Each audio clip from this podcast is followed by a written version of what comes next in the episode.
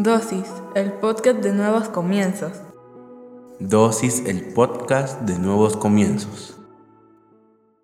Bienvenidos seas una vez más a Dosis. Hoy hablaremos sobre quítalo. ¿Alguna vez has llevado algo en la mochila que quieres quitar inmediatamente? Pues eso es de lo que vamos a hablar este día. Padre, en el nombre de Jesús te damos gracias por el privilegio que nos das de aprender en pequeñas dosis de tu palabra. Te pedimos que hables a nuestra vida, a nuestra mente, a nuestro corazón, que nos permitas comprender a cabalidad todo lo que nos quieres enseñar en esta dosis, pero sobre todo que lo que hoy aprendamos lo vamos a llevar a la práctica en nuestra vida diaria. En el nombre poderoso de Jesucristo. Amén y amén. Cuando tú estás haciendo alguna actividad física o cuando estás yendo a un lugar y llevas una mochila y de repente las fuerzas te empiezan a abandonar, lo primero que empiezas a hacer es ver cómo quitas peso, qué le quitas a la mochila, qué no debes de llevar, qué puedes dejar en ese lugar para que tú puedas seguir avanzando, porque con ese peso que llevas actualmente en la mochila, tú no puedes dar un paso más. Ese es el ejemplo de lo que nosotros debemos de hacer en nuestra vida. Hay gente o hay personas que parece que se mueren por ponernos peso adicional en nuestra vida. Hay personas que hacen declaraciones de nuestra vida con el hecho de que nosotros no sigamos avanzando, de que pensemos de la manera en la que ellos piensan, no de la manera en la que debemos pensar. Hay personas que van a hacer juicio de ti, de la forma en la que hablas, de la forma en la que te vistes, de la forma en la que te comportas. Y si tú no puedes identificar todo eso malo que están diciendo de ti y quitarlo a tiempo, vas a empezar a detenerte en el avance de tu vida. Esa es la verdad. Mira esto. Jesús le dice a sus discípulos en Lucas 9:5, si en alguna parte no quieren recibirlos, cuando salgan de ahí, sacúdanse el polvo de los pies en señal de rechazo. No es cualquier persona que está hablando, es Jesucristo diciéndole a sus discípulos, imagínate, a los discípulos, que si alguien no los quiere en ese lugar, ellos al salir se sacudan el polvo de los pies en señal de rechazo. Sacudirse el polvo de los pies es señal de no llevar aquello por lo que lo rechazaron, aquello que dijeron. Para que a ti te rechacen, tú debes de ver algunas características en las personas. Tú debes de escuchar algunas palabras que dicen de ti. Y eso es lo que te enseña que te están rechazando. No te dan la palabra, ignoran tus comentarios, te interrumpen en cualquier momento, denigran tu trabajo, no te tratan con respeto, por decirte algunas cosas. Y en ese momento tú lo que deberías de hacer es no hacer propio lo que ellos están diciendo de ti o lo que están haciendo contigo. Cuando yo llegué al básico, lo primero que nos dijo nuestra catedrática de idioma fue, no existen las preguntas tontas, no se queden callados, no importa cómo los trataron en la primaria ustedes, las dudas son aceptadas. ¿Y sabes por qué lo decía? Porque en la primaria regularmente en el tiempo que yo estudié, las maestras te callaban, las maestras te trataban mal cuando uno preguntaba, te decían es un tonto porque no puso atención, usted no entiende, no debería estar en este grado. Cosas como esas. Y nos ponían a nosotros un montón de cargas. Que pasábamos a otro colegio, a otro instituto, y ahí éramos los niños o los jóvenes o los adolescentes más introvertidos que existían. Porque durante seis años, de primero a sexto, nos estuvieron machacando diciéndonos, no se pregunta. Porque si usted pregunta es un tonto. Porque si usted pregunta, no tiene la capacidad para estar en este grado. Hoy en día, muchos cristianos no se atreven a enfrentar alguna enseñanza incorrecta porque nos han enseñado que debemos de ser como ovejas. Calladitos nos vemos más bonitos. No podemos debatir absolutamente nada. No son bien vistas las preguntas o las dudas porque si tú tienes alguna duda o alguna pregunta sobre la organización religiosa, lo primero que hacen es decir está endemoniado, tiene el espíritu de separación de la iglesia y no nos damos cuenta que al final nos están poniendo cargas en nuestras vidas que nosotros debemos de quitar, debemos de reconocer y quitarlas inmediatamente, sacudirnos los pies, tal como el Señor le dijo a sus discípulos. Todo aquello que detiene el desarrollo de todo el potencial que hay en ti, debes de quitarlo. Todo aquello que alguien está decretando en tu vida, que tú sabes que no va de acuerdo al propósito de Dios, debes urgentemente quitarlo, porque si no, vas a ser un esclavo de lo que los demás digan. Y no hay nada más triste que vivir una vida en esclavitud. Hebreos 12.1 dice, todas esas personas están a nuestro alrededor como testigos. Por eso debemos de dejar de lado el pecado que es un estorbo, pues la vida es una carrera que exige resistencia. ¿Por qué exige resistencia a la vida? Porque van a haber momentos, van a haber procesos y van a haber situaciones en las que tú piensas que ya no vas a poder. Por eso necesitamos la resistencia. Para conseguirla, debemos de dejar de lado todo aquello que estorba. El problema es que nosotros no aprendemos a reconocer lo que estorba. Hacemos propio aquello que al final se convirtió en un estorbo y no nos damos cuenta. Vi esta semana un experimento que me impresionó. Encerraron a unas pulgas en un vaso pequeñito y las dejaron ahí durante tres horas y las pulgas saltaron a la altura que les permitía el vaso pequeñito saltar. Cuando topaban, ahí